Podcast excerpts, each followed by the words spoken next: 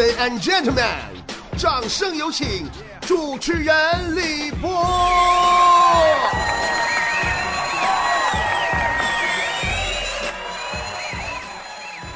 最近呢，咱们嘎子家里头为了防盗，特地安了一个指纹锁，这不最近火了吗？收入也上来了，走道也带派，就连气质都越来越像东方不败了。那家赚俩钱儿，家里头置办点那个玉器珠宝、增值金条啥的，嗯，很怕让人给偷了啊。就说那指纹锁呀，防盗级别高，花一万来块钱安的，那家给他嘚瑟的。前天安的，昨晚上回家就发现让人给撬开了，嘎子当时都毛了。请赶紧进屋看看被盗什么东西没呀？呀，审查一圈啊，发现是玉器、珠宝、增值金条，一样都没丢。不仅没丢，茶几上还多了一个纸条。嘎子拿起纸条一看，上面这么写的：“这位指纹锁的房主，你好，我是撬你家锁的小偷。别害怕，我不想偷你家东西，我就是看看。”我能不能撬开你家这锁？不要问我为什么，就是这么有技术，就是这么任性，就是这么年少轻狂。我就是我，不一样的烟火。朋友们，我觉着这位小偷同学，这种对业务钻研、疯狂执着的精神，就非常值得我们去学习吗？啊，不偷东西不要钱。就是自我测评一下自我的业务水平啊，钱不是衡量一个人能力的唯一标尺吗？对不对？俗话说得好，钱离开人，废纸一张；人离开钱。废物一个，鹰不需鼓掌也在飞翔，小鸟没人心疼也在成长，深山的野花没人欣赏也在芬芳。其实我们也是一样，对吧？做事儿不需要人人都理解，只要尽心尽力；做人不需要人人都喜欢，只要坦坦荡荡。坚持注定有孤独彷徨。质疑、嘲笑也都无妨，就算遍体鳞伤，也要撑起坚强。我怎么听像一首歌词呢？其实一辈子并不长，既然来了，就要活得漂亮。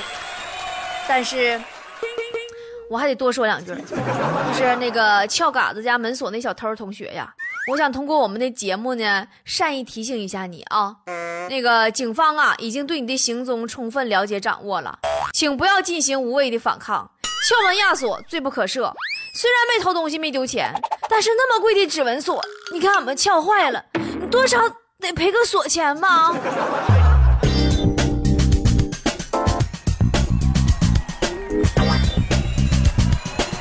昨天呢，又看了一个关于小明的故事，特别特别好玩，给大伙讲讲啊。说呀，这个小明不小心把 iPhone 五啊给掉河里了。你说小明天生啊就不让人省心，啥玩意儿都丢，啥玩意儿都掉呢。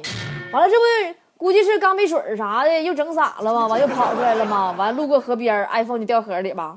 啊，于是啊就坐在河边伤心的哭了起来。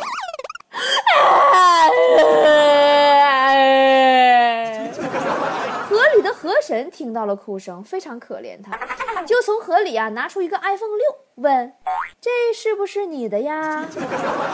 小明看了一眼，摇摇头：“这不是我的。”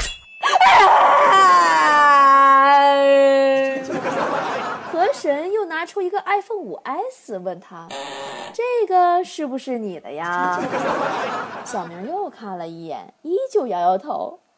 这不是我的。最后，河神拿出了 iPhone 五，交给了小明。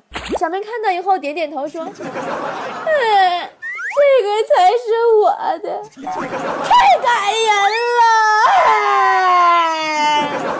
河神非常高兴和欣慰，说：“诚实的孩子。”这三个 iPhone 你都拿去吧。小猫说：“嗯，那怎么行啊？不是我的东西，我不要。”嗯嗯，没事了。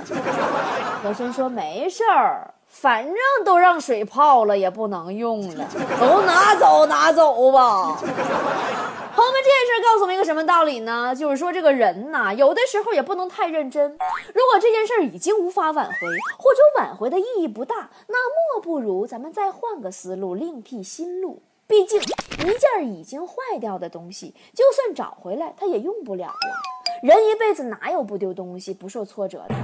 送给大家伙一副对联吧。上联是“栽栽愣愣小人生，坎坎坷坷全是坑，坑里全是水，水里还有钉这就是人生。”下联是“小心翼翼拔出钉拼尽全力爬出坑，走过坎坷路，微笑看人生。”横批就是任性，结论就是没心没肺才能活得不累呀。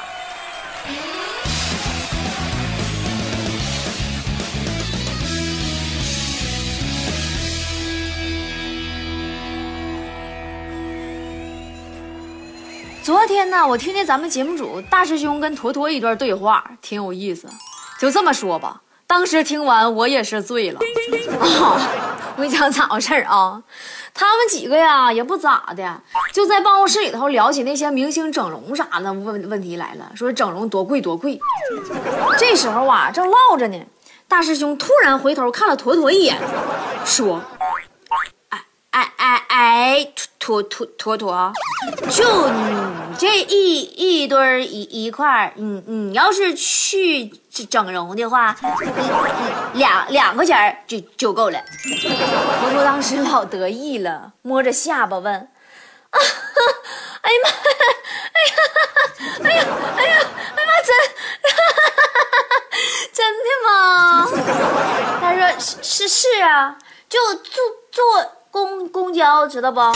一块钱上整形医院，大夫一看你这脸，就摇头说不行，整整不了，整整不了，咋整也不行。完，你再花一块钱坐公交回来。后来坨坨把大师兄给削了。其实今天我们把这个事儿拿出来跟大家伙分享啊，就是想以此来说明一个道理，就是。妥妥呀，人大师兄说的也是实话，你削人家干哈？干哈？还不敢面对事实呢？人活在世上，不可能事事尽如人意，遇到不开心的事儿，听听别人的奉劝也是有好处的，对不对？但是化解心里的矛盾，主要还得靠自己。妥妥呀。心烦的时候，不妨想一想姐下边说这些话，或许对你调整心态有所帮助。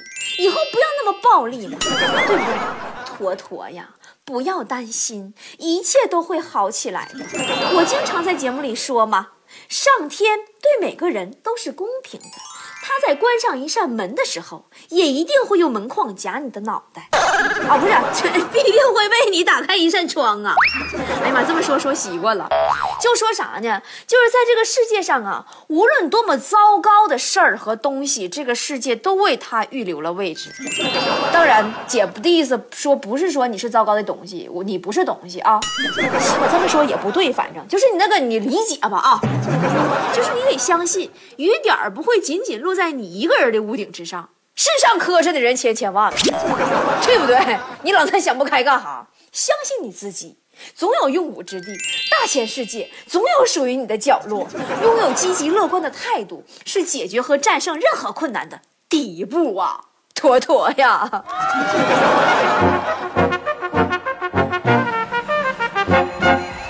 这嘎子家不是有钱了吗？哎呀，那家伙的！有俩钱儿啊，给他嘚瑟的觉都睡不好了，就怕让人给偷了，想尽各种办法呀。前两天不还花一万多块钱整个指纹锁的吗？完让任性的小偷给撬了吗？大伙都知道。后来呀，这没招了，天天坐家里边合计怎么防盗，想买一只狼狗拴门口吧，但一合计不行，一是不想雇人喂狗浪费钱，啥子抠啊，再一个呀，就是很容易最后连狼狗都丢了。后来经过嘎子多日的反复研究揣摩，苦思良久后，终得一法，就是每次出门前把 WiFi 修改成无密码。然后放心出门。每次回来都能看到十几个人蹲着手机，撅他们家门口，给他免费的义务看家护院。于是从此无忧无虑了。所以说，朋友们，这个事情说明一个道理，就是啥呢？就是看家护院呐，不一定买狗啊。互联网时代，处处都要打破传统思维。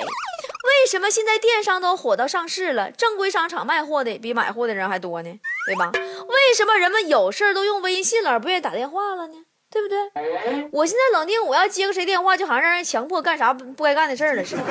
还有就是，为什么网络节目现在倒比电视台节目收视人群高了呢？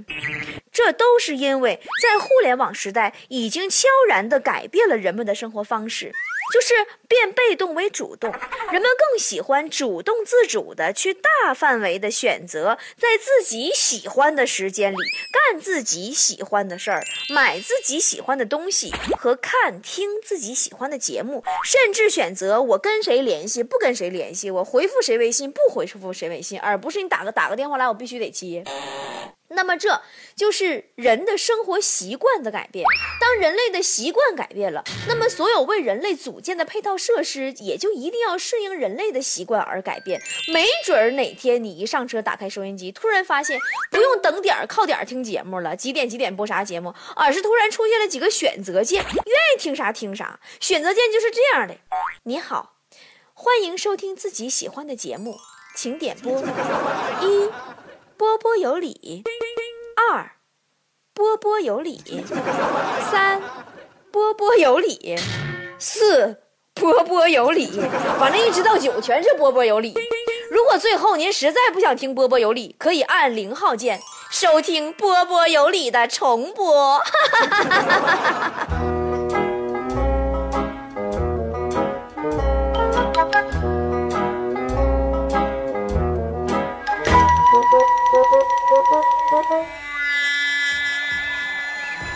说呀，有三个人就误入一家精神病院，被当成病人给抓去了 啊，关精神病院里。那么问题就来了，说这三个人正常人要通过什么方式能证明自己是正常人，不是精神病呢？第一个人心里就想啊，说那精神病思维都不正常啊，我给他讲真理啊，你就不能把我当精神病吗？于是他就不停的跟大夫讲啊。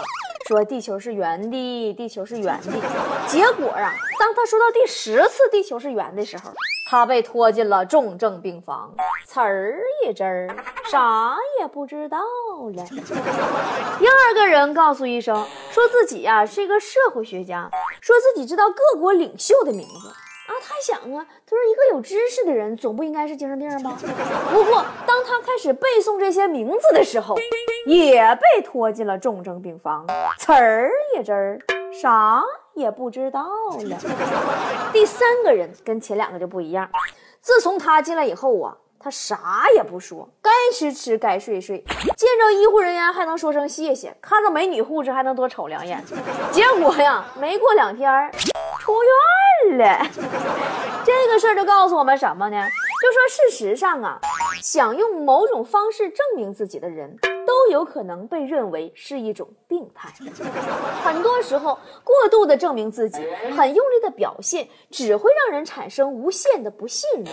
不信你就对照对照你自己身边的人啊，你看。刚刚到一个新团队、新工作岗位，想表现自己的；还有刚刚认识一个小小小姑娘，顿时就超乎常理的展开猛烈进攻、穷追猛打的；以及不管何时何地都猛拍、不用任何尺度的大拍领导马屁的，又何尝不是一种病态呢？为什么我们不能踏踏实实就事论事呢？其实顺其自然，该是你的终是你的。跑步也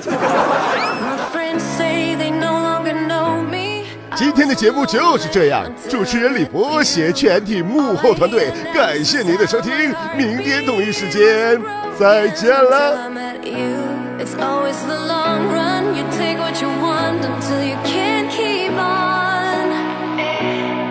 And you turn